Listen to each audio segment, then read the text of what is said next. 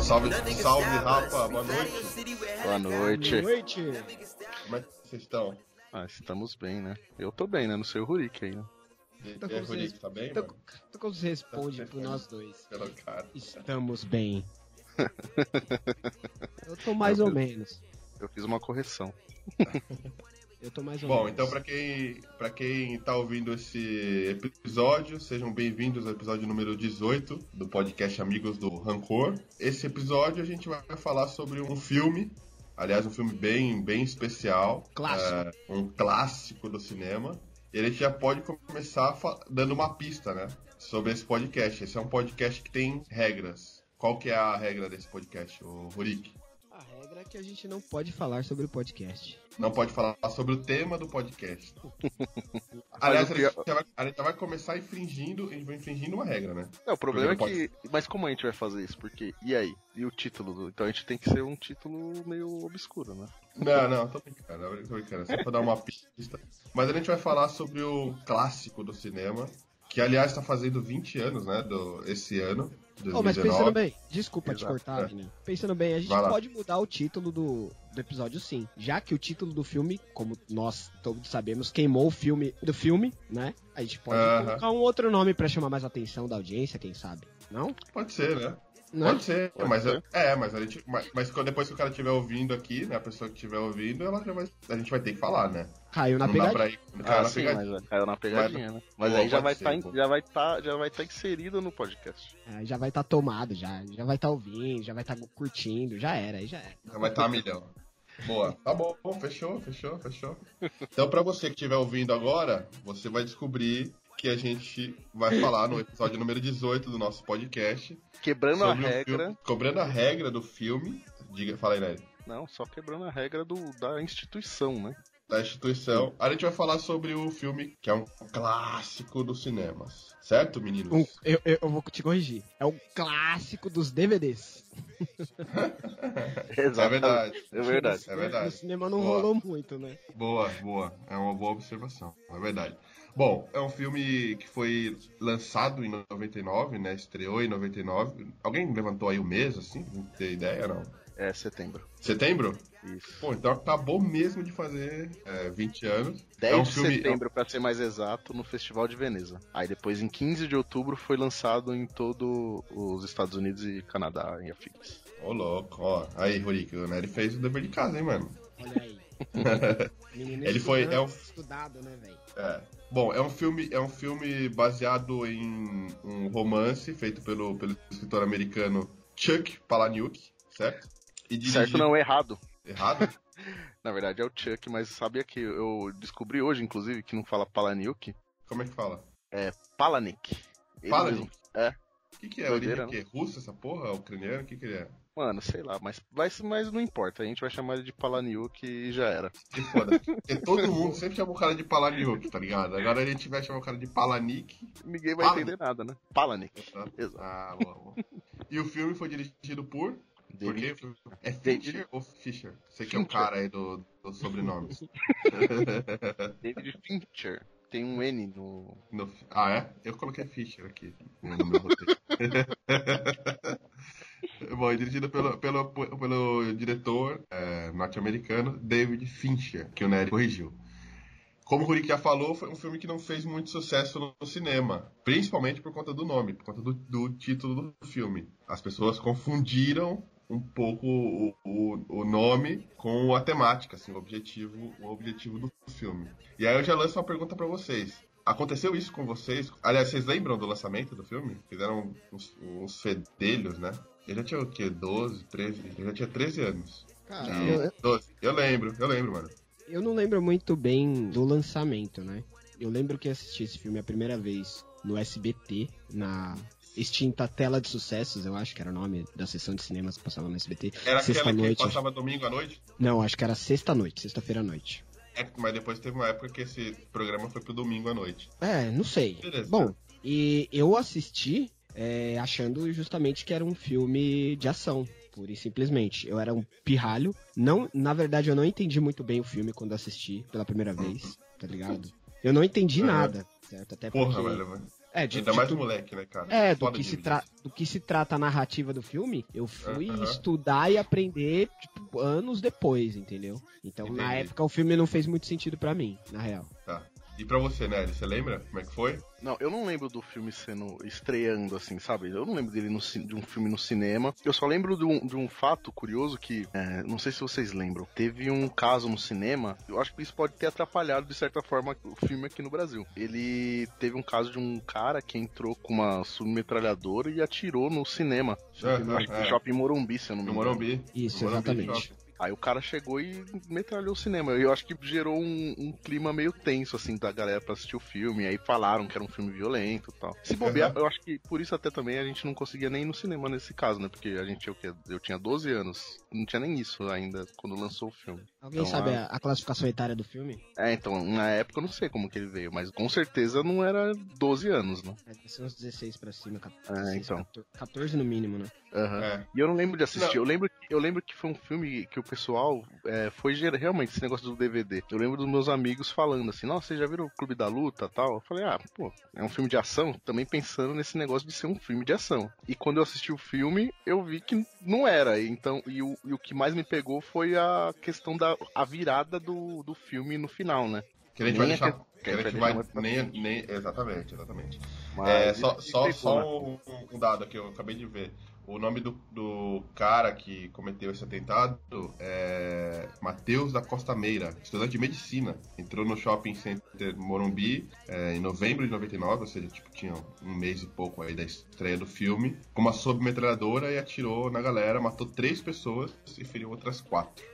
É, então, eu lembro muito bem disso aí, desse, desse acontecimento. É, Aí, bizarro. e eu acho que aqui, pelo menos no Brasil, isso aí acabou que Afastando a galera do. é, da- afetou o público, né, do filme. É, mas eu lembro assim, cara, eu lembro, tipo, eu lembro que em 99, a- aliás, até nos podcasts que a gente ouviu pra fazer esse podcast, no, no material que a gente consultou, tem alguém que fala sobre isso, já não lembro quem. 99 foi, tipo, um ano fudido, assim, da, da produção do cinema. Eu lembro que, tipo, tiveram vários filmes muito bons, assim, cara. Eu lembro que eu, eu lembro que foi um ano que, tipo, eu tinha um irmão mais, tenho um irmão mais velho, né? E ele curtia muito no cinema e tal, e aí ele, tipo, falava, ah, vamos junto e tal, e me levava no cinema com ele. A gente viu alguns filmes, assim, aquele ano. Tipo, eu lembro, tipo, A Cidade dos Anjos. Puta, eu lembro de alguns. Naquela época, assim, tipo, 99, 2000, 2001. Não, 99 é o principal Matrix, né? Eu Matrix. fui ver Matrix no cinema. Fui eu, meus primos e meu tio.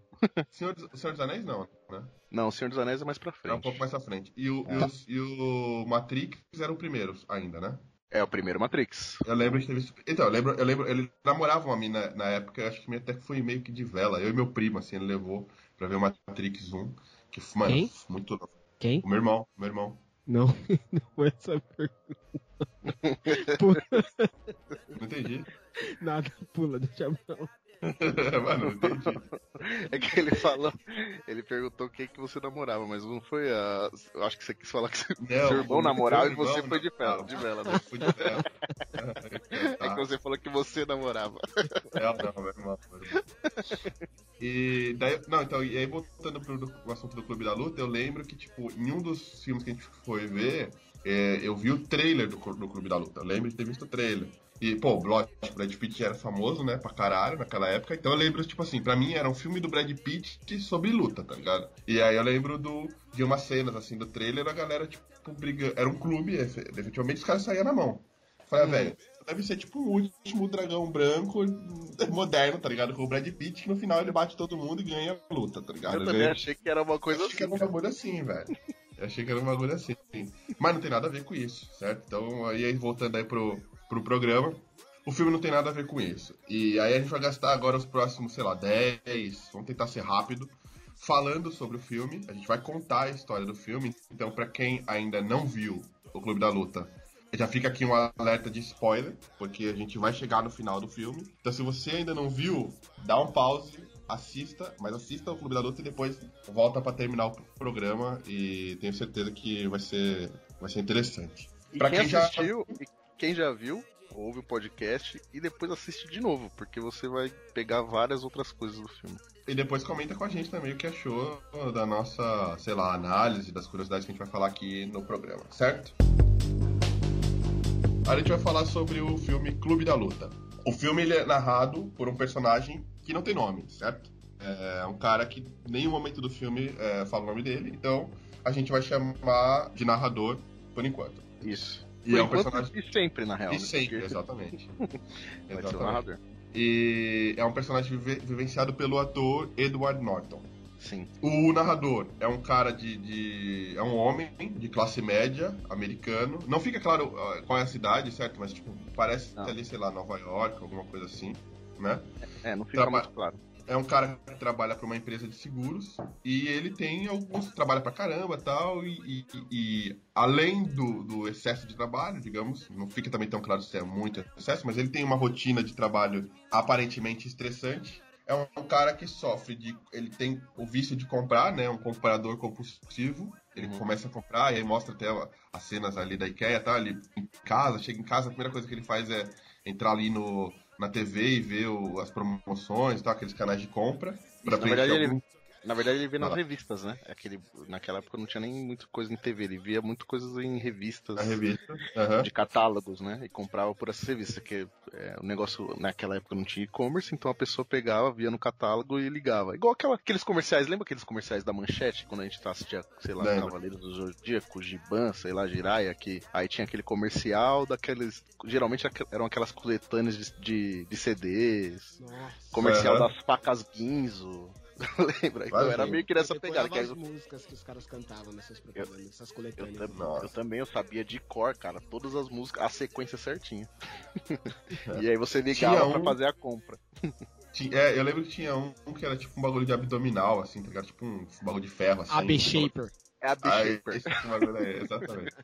Enfim, ele, ele, o, o narrador é um comprador compulsivo e passa boa parte do- das noites fazendo compras. Além disso, ele tem um problema fudido de insônia. Um cara que, tipo, tá. não consegue dormir. E, e o filme começa mostrando ele quase 100 meses já sem conseguir dormir, né? E obviamente isso começa a afetar o humor dele, o desempenho dele no trabalho e etc.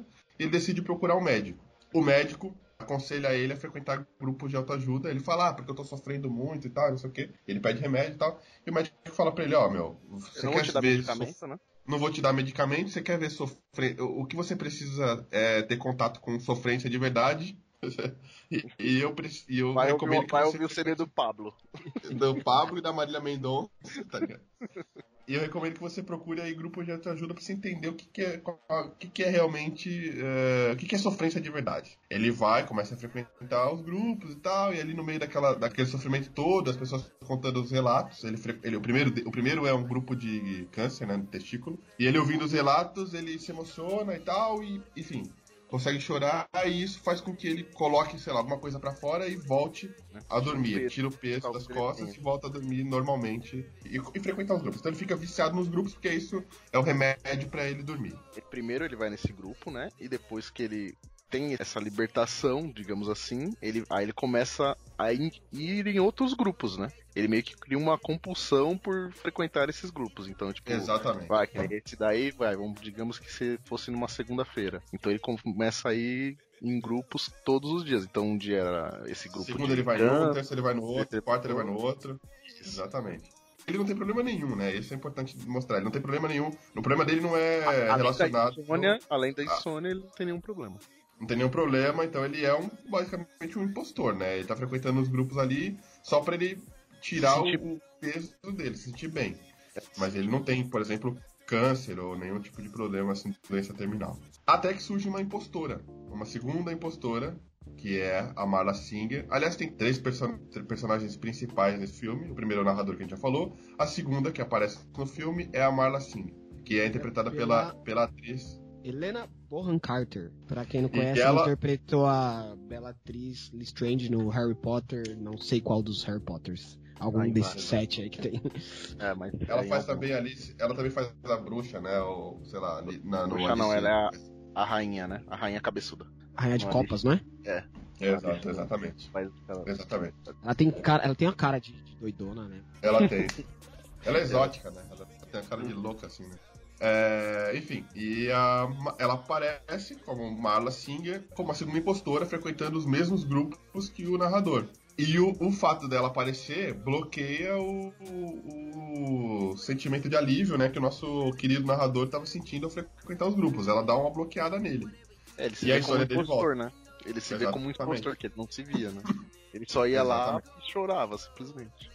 Exatamente. Enfim, aí eles têm ali uma conversa. eh, ele diz: Olha, você tá me atrapalhando e tal, você é uma impostora, barará, vamos fazer o seguinte: vamos, vamos nos dividir entre os grupos. Já que você também quer frequentar e gosta de frequentar, isso te alivia de alguma forma, sei lá. Vamos nos dividir porque assim a gente pode ficar na boa. Eles se dividem, cada um vai num grupo e eles não se encontram mais e tudo volta ao normal. Ele consegue trabalhar, dormir e volta a trabalhar normalmente. Em uma das viagens a negócios que ele faz, ele conhece o terceiro personagem mais importante do filme, que é o Tyler Durden, é, interpretado pelo Brad Pitt. O Tyler é um fabricante de sabonetes. Eles iniciam ali uma, uma conversa no avião, trocam cartões e beleza. Aí o cara fala, pô, legal, gostei de conhecer, até mais. Nesse dia, o nosso querido narrador chega na casa dele, né, depois de várias viagens a trabalho e tal, ele chega em casa e antes mesmo dele subir, né, no, no prédio dele, ele tá na rua, ele olha lá pra cima, pô, tem um incêndio, é no meu, meu prédio, ele olha pro chão, começa a ver as coisas dele no chão ali meio que carbonizando, ele descobre que teve uma puta de um incêndio no apartamento dele. E ele não tem onde ficar. Ele põe a mão no bolso e ele pega o, cartão com o número de telefone do Tyler. Que é o Brad Pitt. E ele tinha É, acabado de conhecer. que ele, que ele tinha acabado de conhecer. Ele fala, porra, não tem ninguém. Aliás, antes ele liga pra Marla, né? Ele liga pra Marla antes, ele não tem coragem de falar com ela, ele vai e liga pro. Desliga. Isso, Ele desliga, ele vai e Liga liga pro Tyler. Exato. Eles conversam ali e tal, e combinam de se encontrar num bar. E depois de uma boa conversa, o Tyler, eles estão saindo, o Tyler fala assim: Olha, faz o seguinte, eu quero que você me dê um soco na cara. É, me, dá, me bate na cara com toda a força que você puder. Ele vai e bate, né? Dá um soco na cara do Tyler, o narrador, dá um soco na cara do, do Tyler. O Tyler revida e eles acabam entrando ali numa, numa luta. Começam a brigar ali no- na, na frente do bar. Depois de um tempo eles param de lutar, tal, atrai alguns curiosos e tal. Eles param de lutar e eles vão efetivamente lá pra casa do, do Tyler, é, que é onde o, o nosso querido narrador iria se alojar ali enquanto o apartamento dele, ou arrumasse um lugar pra ele, pra ele ficar. Eles acabam seguindo ali a amizade, as lutas continuam, ficam cada vez mais frequentes, começam a atrair Mais desconhecidos pessoas. Uhum. mais pessoas, e a partir dali eles formam o que seria o clube da luta. Várias pessoas que entram ali para que se reúnem pra pra brigar. E tem algumas regras que quem viu o filme conhece. Every week, Tyler gave the rules that he and I decided. Gentlemen, welcome to Fight Club. The first rule of Fight Club is you do not talk about Fight Club. The second rule of Fight Club is you do not talk about Fight Club. Third rule of Fight Club someone yells stop, goes limp, taps out. The fight is over. Fourth rule only two guys to a fight. Fifth rule one fight at a time, fellas. Sixth rule no shirts, no shoes. Seventh rule fights will go on as long as they have to. And the eighth and final rule if this is your first night at Fight Club, you have to fight. Tá tudo indo muito bem. Eles estão lá na casa do, do Tyler, vivendo, que é uma espelunca, inclusive, a casa do Tyler. Contrasta bastante com a casa do narrador, que era bem arrumada e tal, e cheia de objetos. A casa do Tyler é uma, uma zona. Uma tudo cai nos pedaços, exatamente, goteira, etc. E, e, após uma confusão gerada por, por conta de uma chamada telefônica da Marla pro narrador, ela liga pro narrador e ela começa a contar o drama dela pro, pro narrador e tal, no telefone, ele tira do gancho e sai de perto e deixa ela falando sozinha. Quem que pega o telefone? O Tyler. E aí eles começam a conversar e depois, depois de uma conversa telefônica eles começam a viver um caso amoroso, né? Caso sexual. Uhum. Aí depois disso, eles, eles continuam essa relação. O, o narrador, ele odeia a Marla, né? Isso gente Marla. falar. Então ele ela- começa ela a ter uma. atrapalha a vida dele, né? Ela, é- pela segunda vez ela aparece pra atrapalhar a vida dele. Segundo ele, né? Ela atrapalha. Ela simplesmente incomoda ele, né? Exato. De alguma forma ela gera um incômodo nele. Exato. Então ele também se sente meio que. Ele tem um sentimento meio que de perda, né? Ah, pô, tava com meu amigo aqui, tudo bem, chega essa mulher pra me atrapalhar. Igual quando eu tava bem lá no meu grupo, me sentindo bem, ela chegou pra me atrapalhar. É, basicamente, ela sempre, sempre quando ele tá se sentindo bem e volta a dormir, a Marla Carla reaparece pra atrapalhar o, entre aspas, o sono dele, né? Literal- corpo. literalmente pra É. tirar o sono dele. É, Então, é verdade. verdade. Exatamente. Enquanto ela tá transando no quarto de cima com o Tyler. Fazendo o- barulho para fazendo barulho pra caralho. caralho, ele tá embaixo e não consegue dormir. Isso, aham.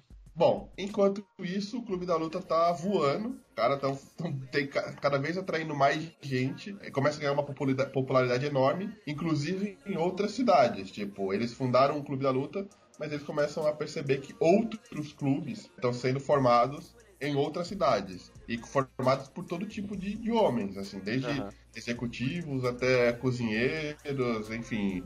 Todo Isso. tipo de, de pessoas, motorista de ônibus, etc. E isso é interessante E- falar. É um, é um clube da luta e, e um clube de homens, né? Só homens tem no grupo. Não tem nenhuma Exatamente. mulher no grupo. Isso é importante clube falar. da luta. Isso é uma coisa inter- importante de falar. E o clube vai criando, vai se encorpando, na verdade, né? Aham, Deixa de ser simplesmente só um clube da luta. A partir Exatamente. de um momento ele vira uma outra coisa, né? Ele vira uma outra coisa, exatamente. Que o Tyler começa a usar a popularidade e as pessoas que participam do clube para construir uma espécie de, de exército que vai ajudar ele, Tyler, com o plano de destruição que ele tem.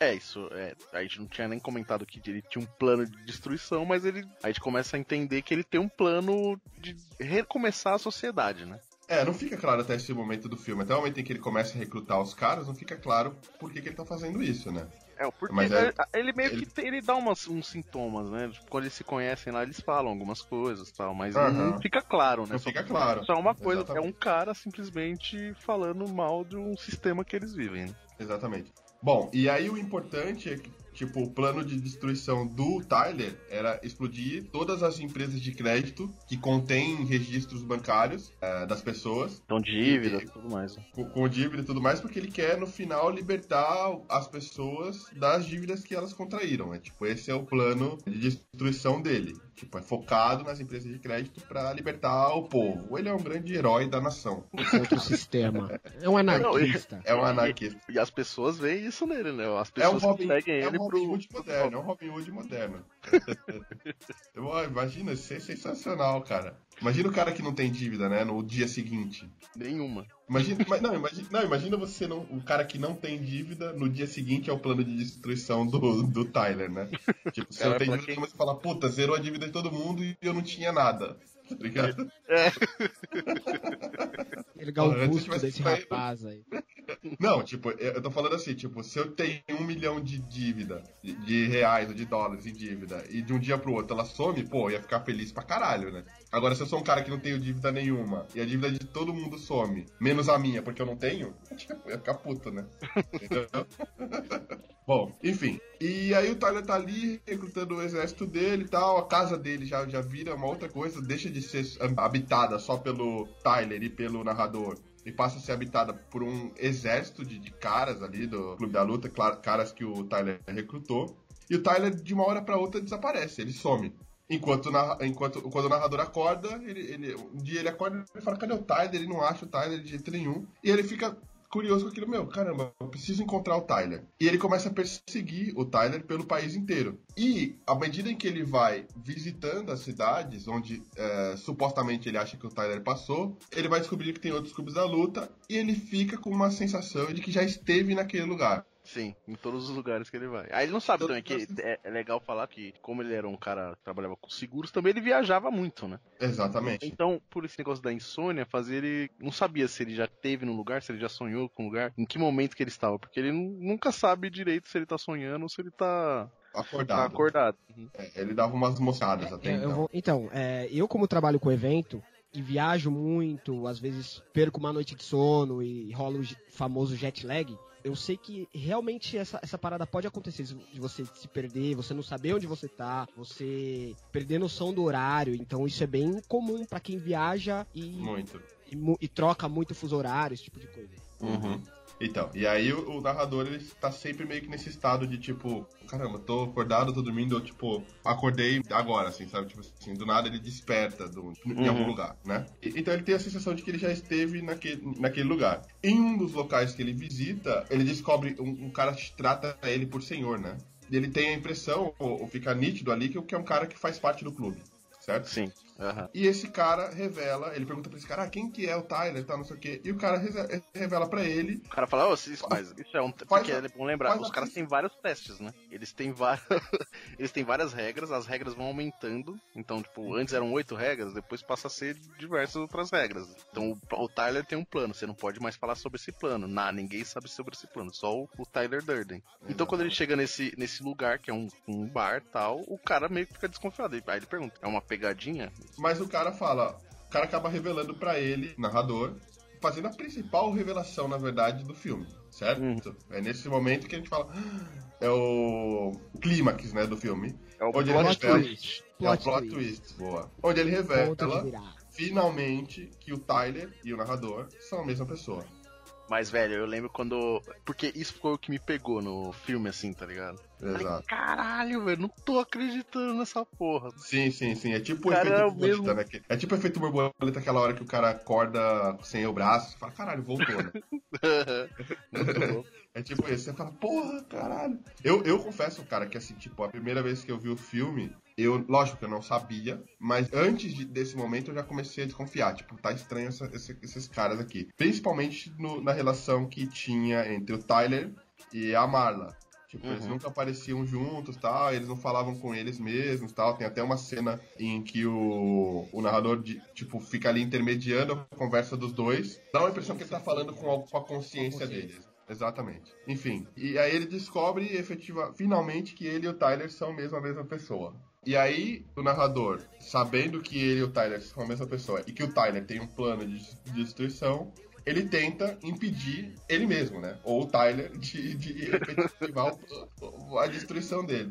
Que ele nem sabe muito bem pra, o, que, que- o que, que é ele, narrador, né? Isso, ele não sabe, porque ele tenta perguntar pros caras, os caras, tipo, estão treinados pra não, não, Não falar. passar informação nenhuma, inclusive pra ele mesmo. treinado por, treinados por ele mesmo enquanto Tyler a não passar.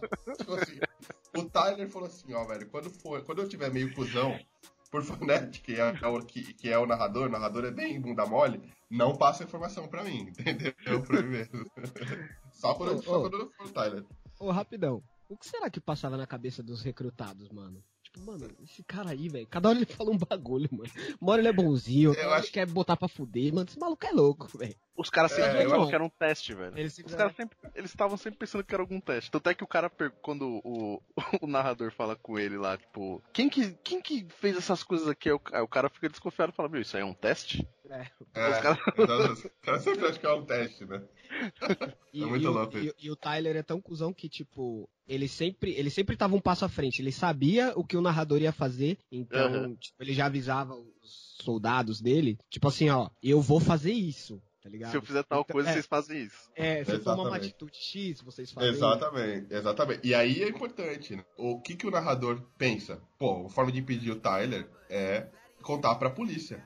Eu vou lá na polícia e vou falar que existe um plano do- de um cara aí, do tal do Tyler. E, e, cara, a polícia tem que tomar alguma providência. E aí a surpresa dele é maior ainda que ele descobre que o Tyler tem aliados dentro da polícia, tá ligado? e que já estavam treinados pra isso. Tipo, ele já sabia, o Tyler já tinha dito, olha, o narrador vai vir aqui e vai contar, então quando ele contar, vocês impedem. Mas eles não, ele, Impeçam não fala, ele não fala assim, né? Ele fala meio que assim, ó, o plano é esse, acontece tal coisa. Mesmo que eu chegue pra vocês e fale que é pra fazer diferente, não é pra fazer diferente. Porque eu vou falar Exatamente. isso. E é importante Exatamente. dizer, e é importante dizer que a galera do clube da luta já estava infiltrada em todas as gamas da sociedade, né? Não só na, não só na polícia. Os caras Uhum. estavam infiltrados na, provavelmente na política, hospitais. Tem uma hora que eles, quando eles ah, vão lá falar com o investigador de polícia, eles citam, né, que eles já estão dentro de tudo quanto é camada da sociedade, tá ligado? Então Sim, o clube da sim, luta já claro. tá dissipado pelo, pela América inteira, né?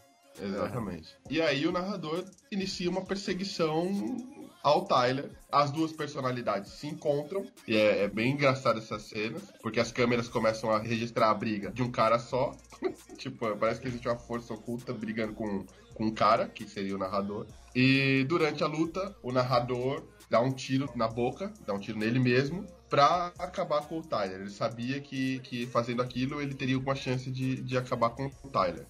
É, nesse momento, o Tyler some, a personalidade do Tyler some, fica só a personalidade do narrador. A Marla chega nessa hora. Ela tinha sido sequestrada pelos caras, né? E nesse momento a gente tá chegando já. Chegando não, já é o final do filme. Eles assistem ali de, de mão dadas, de, de mão Plano dadas, o, o plano, O plano do, do Tyler. Tyler se concretizando, né? Exato, ou seja, por mais que a, que a personalidade do Tyler tenha sido é, assassinada, digamos, pelo narrador, o plano que ele tinha não, consegui, não, não, foi, não foi impedido. E eles É. assistem mesmo todos os prédios ali, que representam os bancos, o sistema financeiro norte-americano, as empresas de crédito, indo pra, pelos ares, né?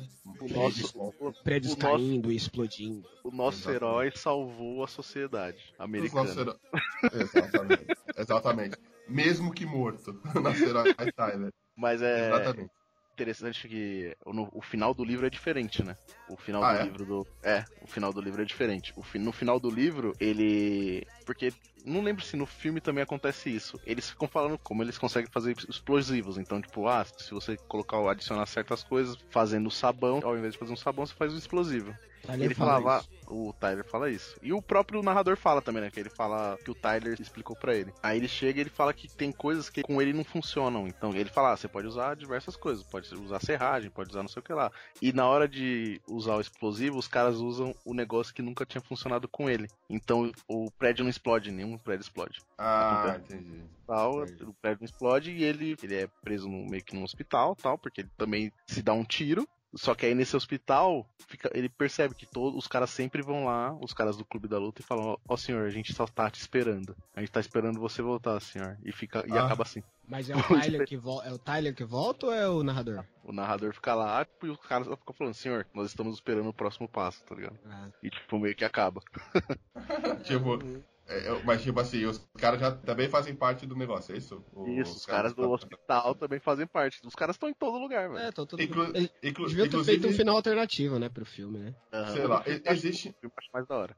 existe, um, existe um segundo livro, né? O Clube da Luta 2. É, Não, mas não veio, que não veio o caso agora, não É sei nem se, HQ. se alguém é um leu. quadrinho. É um quadrinho. HQ. Bom, muito bem. E aí é essa história do, do filme, certo? Entre, entre muitos detalhes, é óbvio que, que tem que assistir, não adianta só ouvir esse relato, é importante assistir o filme, mas a, a história principal, central do filme é essa. Agora acho que pode começar com a nossa análise. Primeira coisa, aquilo que a gente achava que o filme era, deu pra perceber que não tem nada a ver. Não, é, é- é Que- totalmente a- a- um plano de fundo, de fundo, de fundo, de fundo a questão de ser um clube de luta, simplesmente, né? Exatamente. É então, uma- então para você, ô Nery, depois de, ter, depois de ter visto o filme uma, duas ou sei lá quantas vezes você já- você já viu, sobre o que é o filme pra você hoje? Pra mim, hoje é um filme que é. E, meu, cada um tem a sua análise. Eu acho que tem diversas análises e praticamente todas vão estar certas, tá ligado? Definitivamente o que não. O filme não é um filme de ação. Não é. Não é um filme Não é o, não é o último dragão branco, nada a ver. Não é o último dragão branco que a gente achou lá atrás. Porra, eu tava imaginando cara- os caras falando assim. Luta, como é que era que o cara falava no Dragão Branco? É, é, luta número não sei o que, Japão contra a Mongólia, tá ligado? Achei que ia ser um bagulho tipo assim, velho. Tá ligado? Ia ter ra- oitavas. Também Mas não é. bizarro assim. Mas não é. Pra mim, tipo, cara, é definitivamente é uma crítica ao, ao consumismo. Uhum. essa nossa vida é, de consumo tal, a- a- esse negócio da gente é, viver pro trabalho, então você cria uma rotina. Então é, você acorda, trabalha, é, o dinheiro que você tem pro trabalho você só usa pra bens de consumo, Pra comprar E- coisas que você pra não comprar precisa. coisas que você talvez não Que é uma- precise. Que é uma fala muito. que é uma das principais falas do Tyler, né? Na hora que eles se encontram lá no bar, o Tyler fala isso, tipo. É, você, que nós somos consumidores e que no final a gente trabalha pra comprar coisas que a gente não Uhum. precisa. E também é um filme tipo que fala muito sobre solidão, né? Então todas essas pessoas são os personagens que mostram tanto vai o, o narrador, a própria Marla e os personagens que são que fazem parte do clube da luta são pessoas que você vê que são pessoas solitárias de certa forma. E elas acabam encontrando um propósito dentro desse grupo. Então o narrador era uma pessoa totalmente sozinha, tal, e o primeiro conforto que ele encontra é quando ele vai no, no grupo de apoio lá, a pessoas com câncer Uhum. também vejo o filme sim ser um filme meio que, que fala sobre solidão e tal. É. Solidão principalmente do homem, né? Que é uma coisa dos pesos que o homem moderno meio que traz, assim. Exatamente. E você, Rurik, concorda aí com o Ned? Você achou a mesma coisa? Eu concordo, é uma, para mim é uma, uma reflexão crítica sobre American Way of Life, né, que é o estilo de vida americano, Aham. que é baseado no consumismo, no capitalismo, é, No tanto que ele, trabalho exagerado. Exato. Tanto que eles citam, eles citam várias marcas, né? Que são símbolos disso, né? Do, do capitalismo na, na América. Uhum. E, tá, e- e tá claro que ali eles estão se referindo ao estilo de vida americano. É claro que ele pode servir para outros países com poder de, de compra equivalente ao poder de compra americano, mas ali eles estão falando disso. Tanto que em diversas cenas eles pipocam ali a, a bandeira dos Estados Unidos, em algumas cenas a bandeira meio manchada, meio apagada, dando a entender alguma coisa sobre, sobre o filme, sobre aquilo. E algumas horas a bandeira em evidência. Então, é, É. mais ou menos, de- minha ideia vai de acordo com a ideia do Nery. Uhum. É. A, a minha também, não tem nada a acrescentar em relação ao que vocês falaram. Também acho que é uma coisa relacionada a uma crítica ao consumismo, ao ciclo de trabalho e etc. É uma interpretação talvez um, um pouco diferente, que eu acho que já vale a pena a gente ci- citar, do material que a gente estudou e tal, e pesquisou para fazer esse podcast, é, foi a interpretação do Bruno Albuquerque, que é um cara que estuda cinema, não sei se ele é cineasta e tal, enfim, mas ele é um cara que gosta de, de cinema e, e publica vídeos né, no, no YouTube sobre críticas né, ao, ao cinema. Enfim, que estuda o cinema. Ele tem um, um canal chamado Clube de Cinema no YouTube e ele faz uma análise de quatro partes aí do, do filme. E uma, na última delas ele, ele dá um pouco da opinião dele a respeito do do Clube da Luta, que eu achei interessante, é um pouco diferente disso que a gente tá falando. Ele fala também da relação do consumo, trabalho, etc. Mas ele traz um negócio que é assim, ele diz, olha, esses caras, eles criaram o Clube da Luta pra, tipo, quebrar o sistema, né? Quebrar as regras, se livrar das regras, das amarras da sociedade. Só que, tipo, criando o clube, né? O Nery falou isso. Tipo, o clube começa com oito regras, sendo que duas delas são iguais, certo? Uhum. É, e depois são regras sobre a- a- o que vai acontecer ali, que é a questão da, da, da- da luta, né? O que acontece ali, a, a briga. Só que, tipo, depois ele começa, né? Vira uma organização, ele tem um plano pra, pra de, de destruição, e ele cria várias regras, e aí os caras começam a virar, tipo, seguidores do Tyler, né? Os soldados. Então, assim, tipo, já viram um, um outro sistema, diferente do atual, mas que tem muitas regras, entendeu? Então, Aham. tipo, é como se quebrando a regra você cria outras, entendeu? É na verdade, na verdade o que ele faz? Ele para derrubar as regras antigas, ele cria novas regras pra conseguir fazer isso. Exatamente. Então, tipo, meio que um roteiro cheio de regras pra ele que eles Exato. têm que coisar. Exato. Então é meio que tipo um filme também sobre a humanidade, assim, né? Tipo, você quebrando regras, você acaba criando outras. Não tem muito jeito, assim. É meio que inerente ao ser humano, a necessidade do ser humano de, de às vezes, ter que seguir um modelo e tal, né? Ou ter que seguir uma liderança, etc. É um Uhum. pouco da condição do ser humano. E aí eu acho que o, Rurik trouxe um, ah, um detalhe interessante que é a parte, sei lá, gráfica, a parte artística do, do filme, né? Audiovisual do filme, que tá cheia de detalhes e que você não consegue perceber do- no- na primeira vez e talvez nem na segunda. Você vai conseguir perceber, talvez, pegando uma análise de um, de um cara, sei lá, mais especializado em, em cinema.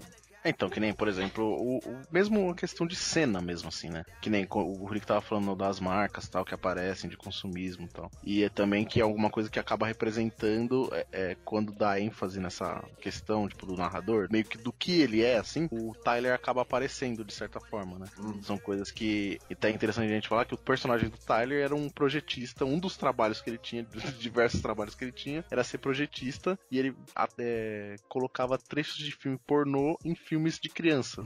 Mas só um, um frame, tipo, bem, uma coisa que aparece bem rápido na tela pra. Que é uma- Pra fixar na, na memória da, da pessoa, tá ligado? É, tipo, mas- mas é, tipo meio que é uma quebra de regra, né? Você tá tipo meio que é, mudando alguma coisa no sistema, assim, de certa forma. Exatamente. Vocês E- estão ligados que o, que o Silvio Santos usou essa estratégia, né? Sim, O Jequiti. Jequiti. tipo, Jequiti, tá ligado?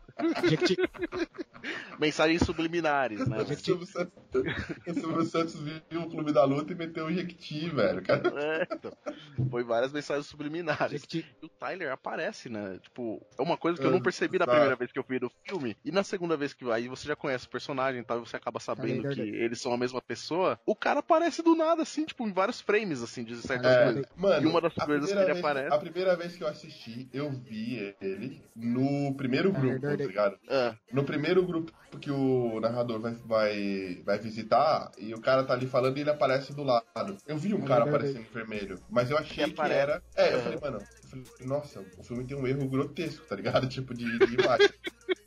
ele, e ele aparece também Harley com o mé- Davidson. na hora do médico lá, tá ligado? Na hora que ele vai no médico, ele também aparece. É, mas, tipo, da primeira vez que eu vi no, o médico, eu, Da primeira vez que eu vi o filme, eu não vi. Ou no médico, eu vi no grupo. Ele aparece várias vezes e não por acaso, né? Ele aparece em, em partes chave do, do filme, né? Então, eu vou falar as vezes, as primeiras vezes que ele que aparece pelo menos, porque assim, o Tyler aparece tanto o frame dele quanto que é a piscada na tela, quanto ele aparece em algumas cenas mesmo. Por exemplo, na TV, ele aparece uma hora na TV, ele aparece uma hora na esteira no, no aeroporto, né? Uhum. Então, ele aparece diversas vezes. Os frames são em momentos importantes que falam um pouco da característica do Tyler. Então, Uhum. a- o primeiro frame que ele aparece é uma hora no escritório onde tá todo mundo tomando café. Tá todo mundo tomando café do Starbucks. Ele Starbucks, aparece. que é um símbolo, que é um símbolo do consumismo, inclusive, né? Capitalismo, né? Uhum. É. Ele aparece quando o narrador tá falando com o médico e pedindo um remédio, alguma coisa. E é quando o médico indica pra ele ir nas reuniões. Que no caso seria a reunião que ia levar ele pra um futuro. Pros grupos. Uma hora que ele já está no grupo. Aí o aparece. E Que foi essa que, eu, essa que eu vi pela primeira vez. Essa é bem nítida, velho, quando ele É, aparece. essa é a mais fácil de ver, na É, verdade. mais fácil. Tipo, você aparece um cara de vermelho do lado do, do No fundo escuro, do- né? É, tipo, pô, caralho, que porra é essa? Eu vi e falei, mano, essa... caralho, os caras cagaram no filme e não, não arrumaram, tá ligado? A primeira, a primeira impressão que eu tive, a primeira vez que eu vi o filme foi essa. Falei, mano, nossa, que, que erro, velho. Fudido. E Aí seguindo a- no filme. É, aí, a, aí a última vez que ele aparece como frame é quando ele começa a perceber que a Marla tá incomodando ele, que ele vai falar com a Marla e tal. Então, ah, que a gente tava falando das perso- da personalidade do Tyler, que revela que ele tem aversão ao capitalismo, que ele acha a ideia de um lo- local só pra homens se reunir legal, porque no, no grupo que eles estavam era um grupo só de homens. embora a Marla esti- embora a Marla estivesse lá. Mas ela não tava lá ainda. É, ela não tava ainda. É, Não, não, não. Parece que ainda não tá. E ah, o último, né? Que é o desejo, mesmo que sexual, somente pela Marla, né? Que é a última Sim. vez que ele aparece. Quando ele começa a se incomodar com a Marla. Quando o narrador começa a se incomodar com a Marla, o Tyler aparece pela, pela última vez como um frame. Depois ele aparece até ele encontrar o narrador no avião e tudo mais. É meio que ele vai se tornando uma, um- uma entidade mais presente na vida do cara. Primeiro ele vai aparecendo como frames, e conforme o narrador vai ficando mais, tipo, as coisas vão afetando mais ele, ele vai aparecendo mais. Então, tipo, que nem quando a Marla aparece lá nas, nas reuniões tal, então ele volta a ter insônia não sei o que. Aí o Tyler começa a aparecer de uma forma mais contínua. Mais E frequente, aí, é. Isso, de uma forma mais frequente. E é até interessante quando ele fala assim, ah, na insônia, é, você nunca sabe o que é real de verdade. É. O narrador fala, tá ligado? Você leu o livro, né, Oneri? Li, li o livro. Leu, Uhum. né? E tipo, essas aparições do Tyler, não tem como. eu Imagino que no livro não apareça, certo? Não tem Não, como, não apareça. não tem Não como falar, aparece, né? é. Porque senão Não. é óbvio, não tem como escrever isso. Por isso, mano, Então- por isso que o filme é muito foda nesse sentido, assim. É, aliás, essa, essa é uma primeira curiosidade. Sabia que o, o, o Chuck Palahniuk, ele já deu uma declaração que ele prefere o filme do que o livro. É, ele prefere o final do filme, né? É, ele falou, é, final? É, o final do filme. Ele prefere o final do filme. Ele, ele falou assim: ah, a solução que eles deram pro final do filme, eu acho que captou melhor a essência dos personagens, assim. Ele achou Entendi. que. É, melhor. mas essas, essas aparições do Tyler já é o, o diretor, né, o, o David Fincher, já, ele já tá ali, tipo, meio que dando indício de que, olha, o cara, ele, ele, é por- isso que faz o filme tão foda, né, tipo, mano, o Tyler já tava ali o tempo inteiro, só Sim. você que não viu, entendeu? Por, É, isso, aham. Por isso que é um filme que, tipo, se você vê a primeira vez, você tem uma visão, se você vê duas, três, quatro vezes, pra cada vez você tem uma visão diferente, agrega um negócio diferente no teu, Porque Você vai enxergando coisas novas, né? você vai chegando Tipo, coisas novas no filme, exatamente. Isso exemplo- Tyler apareceu ali. É, é por isso que você tem que assistir o filme, vir aqui, ouvir esse podcast e assistir o filme pela uma novo. segunda vez. Exatamente, que você vai ter uma outra percepção vez. e vai ser uma outra experiência para você. Exato. Por exemplo, no, no livro, o que, que eles fazem? O que, que ele faz? Ele vai dando indícios meio que na narração do, do, do que o narrador fala, entendeu? Então, tipo, uma coisa também que tem até no filme, tipo, que o filme começa com. O filme e o livro começam da mesma forma. Eles estão. O Tyler tá com a arma na boca do cara, tal, não sei o que, tipo, que começa do final, né, na real. Aí depois ele volta e fala. Ele fala, tipo, eu sei que tem. que o prédio tá tomado aqui de, de explosivos e tal. Aí ele fala, eu sei disso porque o Tyler sabe disso. Tipo, ah. meio que ele dá a entender que eles são a mesma pessoa, entendeu? Só que ele não fala, uhum. é uma coisa bem sutil, tá ligado? É, você exatamente. É uma coisa que você não percebe quando você vê da primeira vez. Aí depois ele fala assim, tipo, o médico fala, ah, insônia, tipo, não é apenas uma insônia, é, uma, é um sintoma de alguma coisa muito maior, entendeu? Por isso que eu não vou te dar Sim. nenhum medicamento. Aí o. Porque você só vai, você só vai ocultar o. o que tá por trás disso, né? Tipo, não é. adianta eu. Importante, uhum. você achar, importante você descobrir qual que é a real mesmo, né? Sim. E aí, e aí eu acho que já é até legal a gente falar um pouco sobre do, do que é esse que o, que o Tyler sofre, né? É lógico que, tipo, o, o filme nem tem o objetivo de, tipo, trazer um, um diagnóstico, é, um diagnóstico. Uhum. é, mas é uma, uma alusão, digamos, a uma, a uma patologia, uma psicopatologia existente, que antes era, era conhecida como o, transtorno de, de, personalidade múltipla, e hoje já mudou um pouco o nome, e o pessoal chama de, de, de transtorno dissociativo, né? Uhum. Que é essa questão da, realmente da pessoa ter uma, uh, duas ou mais personalidades de, dentro do, do, mesmo da mesma psique, assim, da mesma mente. Uhum, e realmente é uma Isso. outra pessoa. É uma outra. É uma pessoa. outra pessoa, exatamente. E, e, um dos sintomas são uma parte dos sintomas são coisas que o próprio narrador demonstra, que é tipo, é, às vezes o cara tem uma lacuna de, de, de, memória, tipo, ele tá, tá num lugar e de repente ele aparece em outro e fala, nossa, o que aconteceu nesse intervalo eu não sei, entendeu? Tipo, tô no lugar e tô em São Paulo e acordo em Minas Gerais. Uhum. Tipo, nossa, o que aconteceu durante esse tempo, entendeu? E, e a própria questão de, tipo, o cara sofrer ansiedade e tal. Então, são coisas que o próprio narrador demonstra. Ah, um, é filme, um, filme, um filme legal pra ver isso aí também é, não sei se você já assistiu aqui, o Fragmentado, que o... Mano, oh, você, eu vou, vou bater palmas pra vocês, porque vocês queimaram as minhas duas indicações de hoje. Palmas pra você. As duas, mano. As duas, velho. As duas. Qual foi? As duas. eu ia indicar o canal do, do Bruno, que eu até esqueci, é cinema em. Esqueci o nome do cinema. Tá, clube, não, clube do Cinema. Já, não, não é Clube do Cinema. É Cinema. Não, Foda-se, já não vou mais indicar essa porra. É, indica, velho. Depois você tá, indica, cara. Tá, vou indicar. O canal do mano lá, que depois eu vou buscar o nome no final do programa eu, eu digo.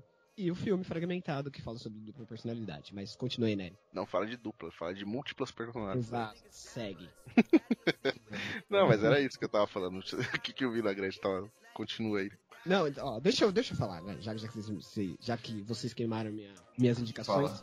É, é, importante dizer que esse tipo de coisa, esse tipo de dissociação, é, realmente pode acontecer, seja, sei lá, por um trauma, seja por algum motivo de doença, né? Eu ouvi dizer que tumor, eu ouvi dizer não, eu pesquisei que tumor é, no cérebro pode desencadear essa dissociação de personalidade. E assim, o que acontece na cabeça, é, a gente tem que deixar claro que essa dissociação de personalidade pode realmente acontecer, seja ela por uma doença ou por um trauma, um trauma muito forte em que a, o seu sistema ele tenta bloquear aquele trauma, alguma situação que você possa viver, é, que te lembre é, conscientemente ou inconscientemente aquele trauma, pode ser uma imagem, uma cena, e seu sistema tenta bloquear aquilo e ele pode criar uma outra personalidade que assuma o seu corpo justamente para bloquear aquele trauma. E essa outra personalidade pode ter é, uma força diferente, ela pode ter manias diferentes, ela pode ter comportamentos diferentes,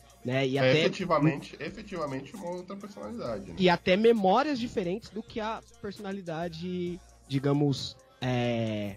dominante. A... Dominante, exato. Não, não, porque domina, porque não, ah, não necessariamente a, a primeira personalidade, digamos assim, a personalidade natural é a dominante. Pode ter uma outra personalidade que é dominante. Sim, verdade. Uhum. A primeira, digamos, a primeira de é, personagem. É, a natural, né? A natural. E isso, é, isso é bem, isso é bem, é bem esquisito, porque assim, tem, existe, eh, já vi falar de um caso que isso realmente aconteceu, inclusive no fragmentado eles citam esse caso de um cara que eh, em uma das personalidades ele é cego e na outra personalidade ele vê normalmente, ele enxerga normalmente. E assim, foi feito um exame nesse, nesse cara, e quando ele tava na, quando a personalidade cega estava na luz, né, que eles chamam assim, que está uh, em evidência, é a personalidade que está tomando conta do corpo, uh, os, uh, os, a parte cerebral da visão, ela realmente está desligada. Então não é uma parada que o cara tá fingindo ou tá querendo mostrar que tá cego, tá ligado? Ele realmente, aquela personalidade realmente é cega, tá ligado? Então é um bagulho bem esquisito e bem tenso. É bom pesquisar sobre isso, que é, é bem interessante. Isso, isso demonstra o quanto a gente não conhece sobre o, a capacidade cerebral do ser humano, né, velho? Muito foda do corpo, assim, do corpo humano. Conhece muito pouco. Exatamente. Né? Outro, outro aspecto é, que deixa o filme e que fez o filme ser tão tão foda tão bem aclamada, digamos, pela pessoa, pelo pessoal crítico de cinema, é a questão dos. Além das aparições do Tyler, que a gente já falou, é da questão do áudio e do visual do filme. É, que quando você assiste o filme pela segunda vez e que você também tem um olhar mais clínico, você percebe o jogo que, o, que a, a direção do filme faz em relação às cores. Tipo, o, o narrador, por exemplo, é um cara que prefere o azul e tal, a cor preferida dele. E aí começa a aparecer uma série de, de azul enquanto o narrador tá, tá aparecendo ali na, na cena. Quando o Tyler surge, o Tyler tá com o oposto, né? O Tyler tá sempre, tipo, voltado pro vermelho. Então o Tyler, tipo, tem uma jaqueta vermelha, a casa do Tyler é sempre mais voltada assim pro, tipo, pro amarelo, uma coisa que remete ao, ao quente e tal. É, então, é meio é, pra fazer esse contraste. É que, não, é que na verdade não é nem questão tipo, de preferências do, tipo, dos personagens, é mais na questão tipo de para demonstrar certa dominância de personalidade. Então, por exemplo, quando uhum. o narrador tá naquela época, naquela fase dele que ele tá tipo, sofrendo com insônia tal, ou naquela mesmice do trabalho, de viagens tudo mais, quando ele conhece a Marla, é, ele tá no, naquela, vamos pensar com aquela, com aquela nuvem nuvem carregada em cima dele. Então, tipo, os tons que o, que o David Fincher usou são tons mais fechados. Então, tipo, um, cor, um tom mais azulado, um tom mais escuro é, e tudo mais. A partir do momento que ele encontra o Tyler e eles começam a ter uma sintonia, ele começa a virar uma outra pessoa também. Tipo, ele começa, ah, pô, o Clube da Luta, ele fica um cara mais empolgado, ele se sente mais vivo. Então também as cores que eles utilizam, principalmente eles usam mais uns tons de amarelo, umas cores mais abertas, para um tom de vermelho tal, para demonstrar esse negócio, tipo, de que o cara tá em um outro momento. Tanto é que depois, tipo, tem uma cena que eu acho da hora que o, o inclusive a gente viu nesse canal aí do que vocês indicaram do Bruno, que ele mostra assim, o Edward Norton tá num momento de felicidade, tal, tá bem, que ele tá tomando um café e aí mostra, tipo, a, a iluminação tá mais amarelada, tá um, tá um tom mais amarelado, e aí a Marla aparece de repente e do nada a, a iluminação fica mais um tom mais azul, tal, que demonstra Exato. que tipo o clima meio que ficou mais é, e não é que a iluminação simplesmente fica azul, né? Eles trocam o ângulo da câmera isso. e o ângulo que a Marla tá é um ângulo que tá azulado. E é, os caras fazem isso com uma perfeição que você nem percebe, eles, né? E eles só ficam nesse ângulo, né? Eles sempre, tipo, mesmo o, o cara, o, ele fala, ele conversando, eles só estão filmando a Marla porque ela tá num tom mais azulado. É bem, é bem sutil, na real, né? É muito sutil esses, essas, essas jogadas aí de, de fotografia. Né? Eu, eu acho que é um, uma parada mais para trabalhar o seu inconsciente, né? Eu acho que para trabalhar o, inconsci... o, consciente é só de, sei lá, de quem é cineasta, que trabalha com isso, porque eu realmente não, não percebi percebe. nada disso. É. é, você, é, conscientemente você não percebeu, mas de Exato. alguma forma isso impactou a sua percepção a respeito do filme, com certeza. Com certeza. Essa é a intenção do, do, do é diretor. Né? E sabe que é uma coisa da hora nessa cena aí? Eu não sei se tem também no, no filme, não sei se tem isso, mas no. Meu, o, o livro é muito. Parece se vocês lerem, chegarem a ler o livro, ele é muito parecido. Você lembra muito, assim, das cenas do filme, assim. Então o filme foi bem fiel ao livro, assim, de certa forma. Eu claro vou ler, eu ganhei. Você ganhou uma pessoa especial, né? É... Mais ou menos. Aí, tipo, você chega assim no. Ele. Essa cena, por exemplo, uma das cenas que a Marla tá, que aí o narrador fica, porra, agora ela vai ficar morando aqui e tal, não sei o que lá. Outra, é uma outra nuance, assim, tipo, outra dica que o escritor dá de que o Tyler e o narrador são a mesma pessoa. Só que o que ele fala? Ele fala assim, nossa, que estranho, será que. A... Como ele sabe que ele, tipo, tem um, esse problema de insônia, tal, de não dormir direito, então as coisas são meio esquisitas para ele, ele, ele pensa assim, É estranho, a Marla e o Tyler nunca estão juntos no mesmo lugar. Será que eles são a mesma pessoa? Ele faz essa jogada, tá ligado? É, é verdade. É, existem teorias de pessoas que acham que a Marla também não é real, né? Existem, mas eu acho que eu acho que não. São Acho só que não. teorias. Só É, teorias. acho que é uma- não é uma teoria válida. Não. E por que, que, a ta- que ela se apaixona, né, a Marla? Ela se apaixona por- pelo narrador ou pelo Tyler? Porque, Então. tipo, se você prestar atenção no filme, ela, ela- em alguns momentos, ela testa ele, né? Tipo, ela transa e tal com o Tyler, teoricamente, mas ela começa a, tipo, testar o narrador. Tipo, quando ela, ela liga e fala ah, pra ele no trabalho dele, e ela fala, ah, meu peito vai cair, vem aqui que meu peito vai cair. Aí ele vai lá e tal, e ela, tipo, não tem nada, ela só queria que ele apalpasse o- os peitos dela, né? E aí ele vai lá e, tipo, aí ela fala, e aí, tá sentindo alguma coisa? Aí ela fala, aí ele fala assim, não, não tô sentindo nada. Tipo, ele tava mesmo pesquisando ver se tinha alguma anomalia com o peito dela. Aham. E o que ela queria, não, ela queria que ele pegasse o peito dela no sentido sexual da coisa, entendeu? Ela fala, porra, aquele cara que, tipo, transou comigo loucamente há, há, há uns dias, ou no sei lá, lá atrás, hoje pega no meu peito e não sente nada, entendeu? Porque ela Uhum. sabe que é o mesmo cara. E aí ela fala assim, ah, não sei como eu posso retribuir esse favor e tal. Aí fala, ah, não tem problema não e tal, e pega e sai fora, entendeu? Mas é que, É. tipo, é- ela, é- eu acho que ela não, não- ela não se toca que eles são duas pessoas. Então, tipo, Ela não se toca. Ah, boa, pode crer. Não, Tá. ela não se toca. ela não se toca que eles são a mesma pessoa. Então, tipo, pra ela é só um cara estranho que, tipo, ontem foi um cara incrível comigo, tipo, a gente transou a noite inteira e no dia seguinte o cara tá cagando pra mim, tipo, como se não tivesse acontecido nada, entendeu? Exatamente. Então pra ela ele é só um E é- cara esquisito.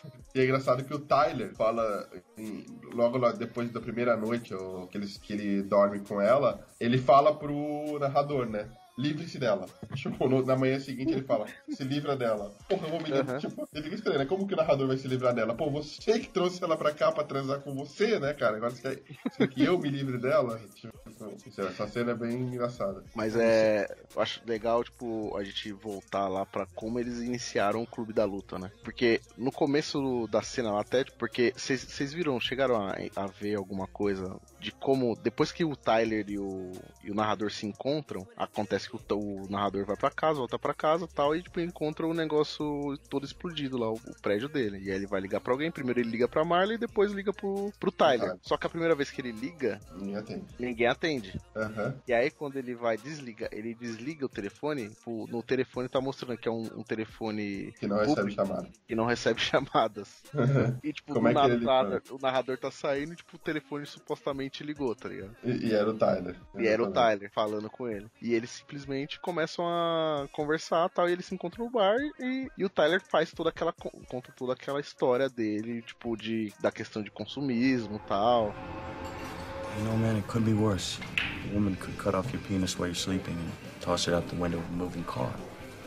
There's always that. I don't know, it's just when you buy furniture, you tell yourself, that's it, that's the last sofa I'm gonna need. Whatever else happens, I've got that sofa problem handled. I had it all. I had a stereo that was very decent, a wardrobe that was getting very respectable. I was close to being complete. Shit, man, now it's all gone. All gone. All gone. Do you know what a duvet is? Comfort. It's a blanket. Just a blanket. Why do guys like you and I know what a duvet is? Is this essential to our survival in the hunter-gatherer sense of the word? No. What are we then? You know, consumers. Right. We are consumers. We are byproducts of a lifestyle obsession. Murder, crime, poverty, these things don't concern me. What concerns me are celebrity magazines, television with 500 channels, some guy's name on my underwear. Rogaine, Viagra, Olestra. Martha Stewart. Fuck Martha Stewart. Martha's polishing the brass on the Titanic. It's all going down, man. So fuck off with your sofa units and string green stripe patterns. I say never be complete. I say stop being perfect. I say let let's evolve. Let the chips fall where they may. That's me, I could be wrong. Maybe it's a terrible tragedy. Uh, it's just, it's just stuff. Tragedy. Well, you did lose a lot of versatile solutions for modern living. Fuck, you're right. No, smoke. Fala que. E eu acho que é aí que é o mais da hora, que ele fala assim: apenas quando a gente perde tudo. Perde tudo. Apenas quando, quando você, você só tá livre pra fazer o que você eh, quer, qualquer coisa, você só tá livre pra fazer qualquer coisa depois que você perde tudo. Uhum. Tipo, aí você pode fazer, você realmente tá livre pra fazer o que você quiser.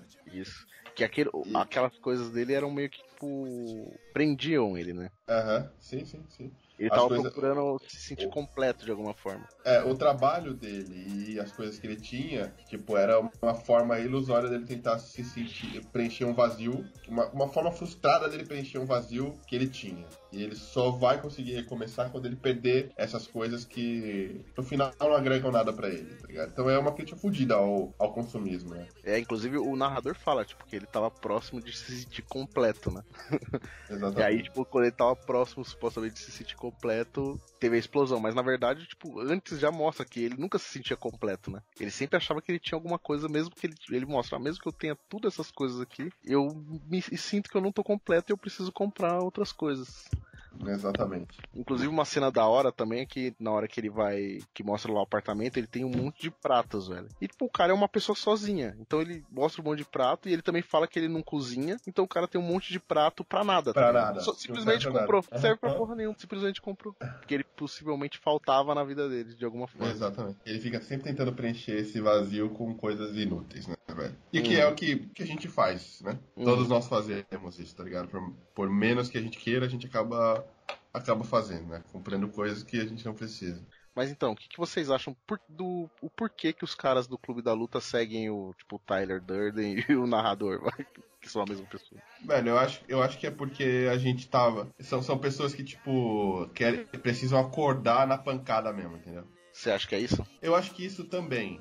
Mas eu acho que também tem uma necessidade de você seguir uma liderança e tal, entendeu? Tipo, mas isso é mais, é mais depois, assim, na hora que o Tyler monta o exército dele lá e tal, pro plano de destruição dele. Mas eu acho que em relação ao clube é, é um pouco isso, assim, cara, tipo, deixa eu tomar umas porradas na cara pra ver se eu acordo mesmo é, dessa loucura do consumismo e do trabalho que eu vi. Acho que é. Acho que esse é o símbolo pra mim, entendeu? Então, é- Da luta. A luta, a luta para mim serve mais nesse sentido, tipo, Então, mas é que a luta, a luta de certa, a luta de certa forma é, uma- é só uma desculpa na real, né? o que, que você luta é só- acha? Então, eu eu não sei se todo mundo que tava ali foi pelo mesmo motivo, né? Eu acho. Primeiro que tem uma hora que ele fala que eh, a galera não tá seguindo as regras, que é não, com- não falar pra ninguém sobre o. Nem eles mesmo estão, né? Então. Tipo, porque ele. Chegou a hora que ele e o, o narrador, né? O Tyler e o narrador, ou o narrador e o Tyler, é, eles meio que viram uma espécie de recrutadores pro clube, né? Tipo, Então. ah, esse cara aqui tem um potencial pra ser do clube, vou lá contar pra ele do clube e vou levar ele no clube. De certa forma, eles já estão infringindo a- as duas primeiras regras, né? Eu acho que na, na visão do diretor, eu acho que era. A visão dele é que todo mundo tem, tem a mesma, o, o mesmo objetivo, né? Que é buscar algo, algo mais, buscar alguma coisa, buscar uma tribo, o que seja, certo? Mas não, não- ele não explica isso, né? Então, no mínimo, deve ter um monte de curioso ali no meio também, né? Na verdade, Sim, tipo, assim, eu acho que meio que começa assim, que nem. Primeiro os caras querem alguma coisa pra extravasar, simplesmente. É isso. Igual, igual quando o narrador buscou o, o clube lá, tipo, uma coisa dele se extravasar, dele se soltar, foi o. o, o- os grupos lá dele de, de câncer e tal, não sei o que lá. Primeira coisa foi isso.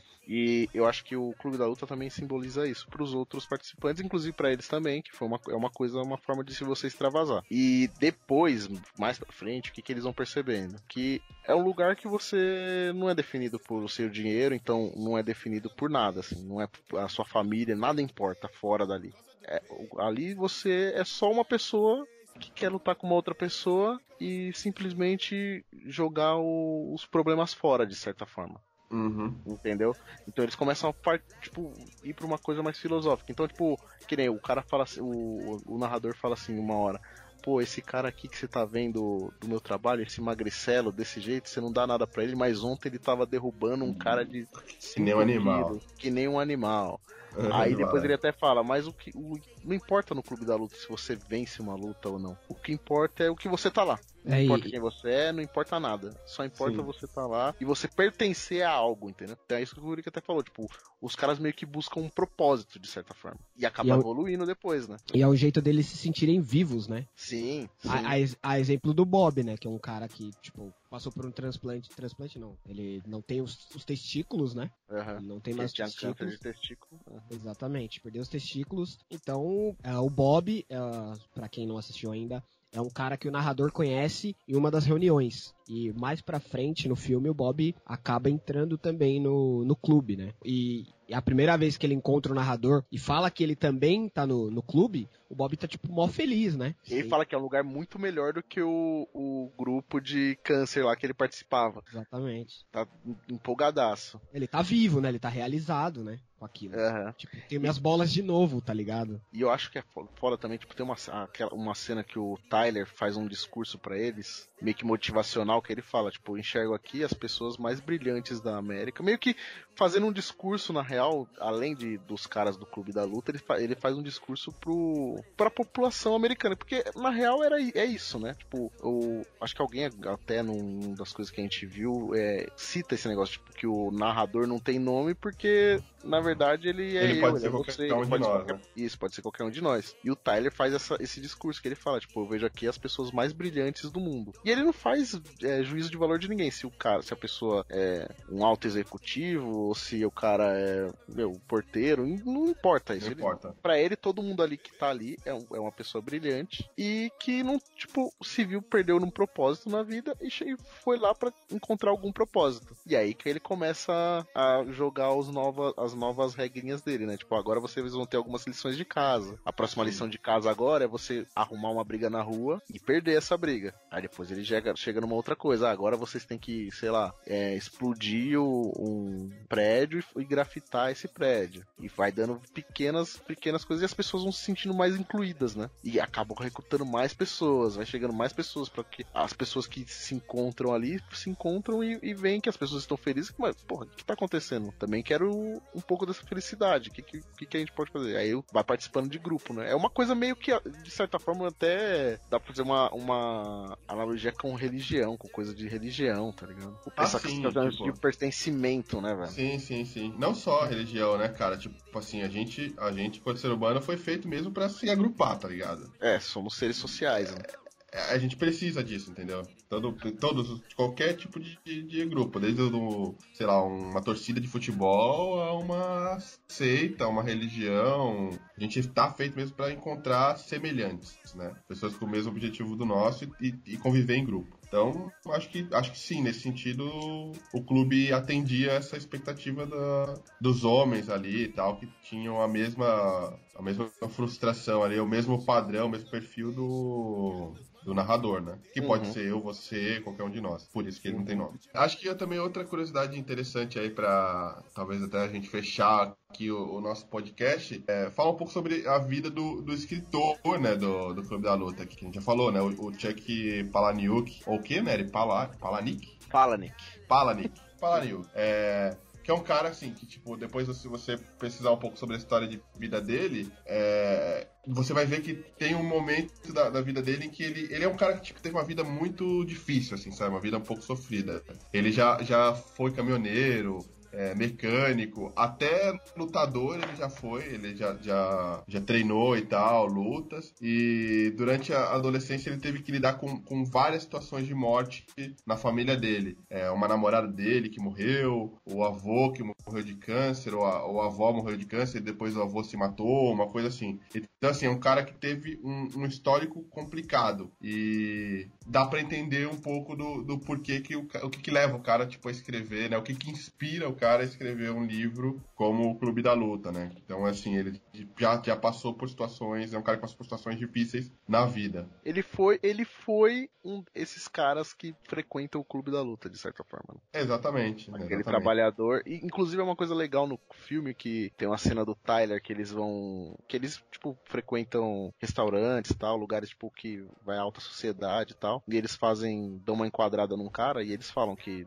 Nós estamos em todos os lugares. Nós somos as pessoas que fazem o café da manhã de vocês, que levam seu filho na escola. Nós estamos em todos os lugares. Exatamente. Então muito não, bom. então não encrenque com a gente, tá ligado? Porque se a gente resolver se rebelar, a gente vira o país de cabeça. Tipo, a gente faz o que a gente quiser no país, tá ligado? É meio que uma, um recado pra. Mano, pras pessoas poderosas, políticos, milionários, e, enfim, pessoas assim. Exato, exato. Pelos barões do capitalismo. Exatamente. Bom, beleza. Eu acho que é isso, né? Sobre o, o nosso o Clube da Luta, episódio número 18 sobre o Clube da Luta. Eu acho que é isso Quem aí, não-. Acho que é isso aí. É, bom, espero que quem chegou até esse momento do, do episódio é porque já viu o filme. Mesmo assim, se de repente alguém, por pura curiosidade, é, não viu o filme, mas decidiu ouvir o nosso relato, é, pô, recomendo muito que assista o filme, pelo menos uma vez, é, porque realmente vale a pena. E pri- principalmente pra quem tem algum preconceito a respeito do filme, que tinha até agora, pô, tem que ver, cara. Tem que ver o filme porque não tem nada a ver com o que você imagina a partir do título dele, né? É, in- infe- inf- infelizmente, é, não, não dá pra. não- ninguém vai chegar até esse momento, eu acho, do podcast e, e não tem assistido o filme. Eu acho, né? Se, se tiver, melhor ainda, porque a gente já pode enfiar na cabeça da pessoa que, mano, assista essa Assista. porra desse filme, desse filme Exato. que é uma das obras mais profundas que você já viu na- no cinema, velho. É Ou, E, ou no DVD, no caso. e foi uma pena, porque acho que ele só teve uma indicação ao Oscar, né, na época, tipo, que é a parte de. justamente a parte de fotografia ou algo Foi relacionado. áudio, foi áudio. áudio. É. Pronto. É, pô, e, e ele podia ter sido indicado a, a outras coisas, tipo, a atuação lá do, do Edward Norton, por exemplo, é fodida, cara. Ele manda, muito bem no filme. Não sei se, não sei se é algo que, que chame a atenção da academia pra, pra indicação de um Oscar, mas assim, eu acho que o filme podia estar em outra. ter sido pelo menos indicado em outras categorias. Eu acho que Na se época. fosse hoje em dia, seria, cara. Sei lá. Eu acho. Talvez. Talvez 99 a concor- em 99 a concorrência estava muito grande, como a gente já falou. Mas é isso sobre o Clube da Luta. Acho que agora a gente já pode seguir aí pro nosso momento já deu, encaminhar pro, pro final do podcast. We're inside our hearts. Now imagine you're Eu tenho duas indicações inéditas aqui. Vocês jamais falar. Vou indicar o filme Fragmentado. Já assistiram? Vocês já ouviram falar desse filme? Vocês dois? Eu acho que eu já ouvi falar desse filme hoje, talvez, não sei. Será? Será? É um, filme, é um filme que saiu ano passado, ano passado? 2018, eu acho, né? Ou Não, acho que é- 17. ah, Pô, que é não lembro. É um filme que aborda o assunto sobre múltiplas personalidades, né? Uhum. a gente tratou aqui nesse podcast. Inclusive, um dos, uma das situações que eu citei, umas situações reais, é citada nesse filme, como eu já disse também. Então é bem interessante você assisti-lo. A outra indicação é o canal do Bruno Albuquerque, Clube do Cinema de Duas Portas, que foi da onde a gente tirou bastante coisa, né? Sobre fotografia, sobre áudio, que foi dita neste programinha aqui pra vocês. Então sigam lá no YouTube, o canal é ótimo, ele aborda diversos filmes, a parte técnica, ele é um cineasta, ele parece ser. Eu não o conheço, mas me passou bastante confiança no que ele diz, né? Então é um canal bem legal, siga lá, Bruno Albuquerque, Clube do Cinema de Duas Portas. Boa. Vou indicar uma um filme que eu, que eu vi ontem com a Gabi, chama The Inventor. É, é um filme da HBO, é um documentário. Conta a história de uma, de uma mulher que chama Elizabeth Holmes, que ela era tida como a próxima Bill, Steve Jobs, próxima Bill Gates tal, que ela estava inventando uma forma de identificar doenças, fazer aqueles exames de, de, de sangue apenas com uma gota de sangue. Então ela conseguiria identificar diversas doenças só com uma gota de sangue e você podia e dentro de uma maquinazinha que você poderia ter na sua casa, tá ligado? E aí dessa Caralho. forma conseguiria tipo, porra, você prevenir diversas doenças, tal, não sei o que lá, ou identificar doenças num, num estágio mais é, inicial, tudo mais, tal. E aí o que acabou se descobrindo é que a- ela era meio que uma impostura, meio não, né? Uma impostura total. E, aí a, e a empresa dela é isso? não, velho, é um documentário. É um Ah, é um documentário. E. Aí, ó, você vacilando, tá dormindo, cara? Aí mostra que ela era uma fraude e tal, não sei o que lá. E ela arrecadou, velho. A empresa, tipo, chegou a valer bilhão, 9 bilhões de dólares. Ela arrecadou dinheiro de muito cara importante ali da, do Vale do Silício dos Estados Unidos e tal. É bem foda, velho. A história do. Mano, a história vocês vão ficar de cara com a história da mulher. E é um. É uma. Tem na HBO. Muito bom. Mano, eu acho que assim, falando do, do tema, é, eu, eu fiquei. eu- quando, depois que eu vi, eu fiquei já pensando no momento já deu. E eu fiquei pensando, cara, eu já vi um filme é, que fala sobre múltipla personalidade ou dupla personalidade. E eu lembro de ter visto ele quando eu era moleque, assim, sabe? Tipo, sei lá, na idade de. Um pouco mais novo, né? Sei lá, com uns 20 anos, mais ou menos. E não era tão Clube moleque assim. Não, não, velho, não. Tem um filme do tem um filme do Kevin Costner que fala sobre isso, chama Instinto Secreto. Ah, esse filme é muito foda. é fudido esse filme. O cara, Caraca. tipo, é muito louco. Bom, puta, é foda porque assim começa acaba contando Mano, só fala que o cara é um serial killer. exatamente, pronto, exato. Então é isso. É um filme sobre sobre um serial killer e tal, mas tem a ver com um pouco a ver com a, a temática do do Clube da Luta. Então, eu indico pra quem ainda não viu, até porque não é um filme tão famoso assim. Apesar de Ah. ter o Kevin Costner, tem. Hã? É Esse famoso, é né? Muito bom, velho. É, É bom, tem- o Kevin Costner tem a, tem a Demi Moore também e tal, é muito bom. E, e, mano, eu descobri só esses dias o Boa Noite Internet, pra falar a verdade. E, cara, tem um, um episódio que eu, que, eu escutei, que eu escutei na semana passada e que eu achei muito louco é, e que eu recomendo também, que é o episódio Más Notícias. Aliás, é- eu acho que não é o mais recente, porque acho que ontem ele, ele já postou um que eu ainda não ouvi, chamado Boas Notícias. Mas na semana passada ele tinha postado, né, o Cris Dias, um chamado Más Notícias, e eu recomendo, muito bom. Temos aí um programa, Temos um meus programa. meninos. Sim. Então é isso. Valeu, obrigado aí pela. Meus meninos, foi ótimo. É a- assim que, é assim que vocês se tratam aí em Portugal? Não, aqui eles chamam de puto. É puto. sério? Sério, sério. É muito normal. Tipo, o puto é. o- mas o puto não tem essa mesma coisa. Tipo, o puto é o mano, o moleque, o. O bro. Você demorou quanto tempo pra parar de dar risada disso, Vinagrete? Mano, eu acho. Eu não dei risada, eu acho estranho. Ô puto! Ô puto! é, é engraçado, tá ligado? Eu não consigo chamar, velho. É o puto. Eu chamo. Cria um bloqueio, né? É. é. Talvez Ô, só puto. outra personalidade consiga. É engraçado. Mas tem uns bagulho que, tipo, velho, a gente. Eu não sei se. Conversando aqui, acho que não dá pra vocês perceberem nada, né? Tipo. Sotaque? É, tipo, ah, tá falando diferente, alguma coisa assim, certo? Não. É, a Nath tá, a Nath às vezes fala umas coisas assim que fala, puta, velho, muito portuguesinha, tá ligado? Muito.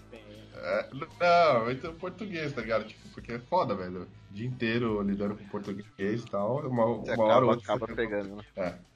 Mas é isso aí. Beleza, Valeu. então, gente. Valeu pelo programa aí, até semana que vem. Valeu. É isso. Valeu, fomos.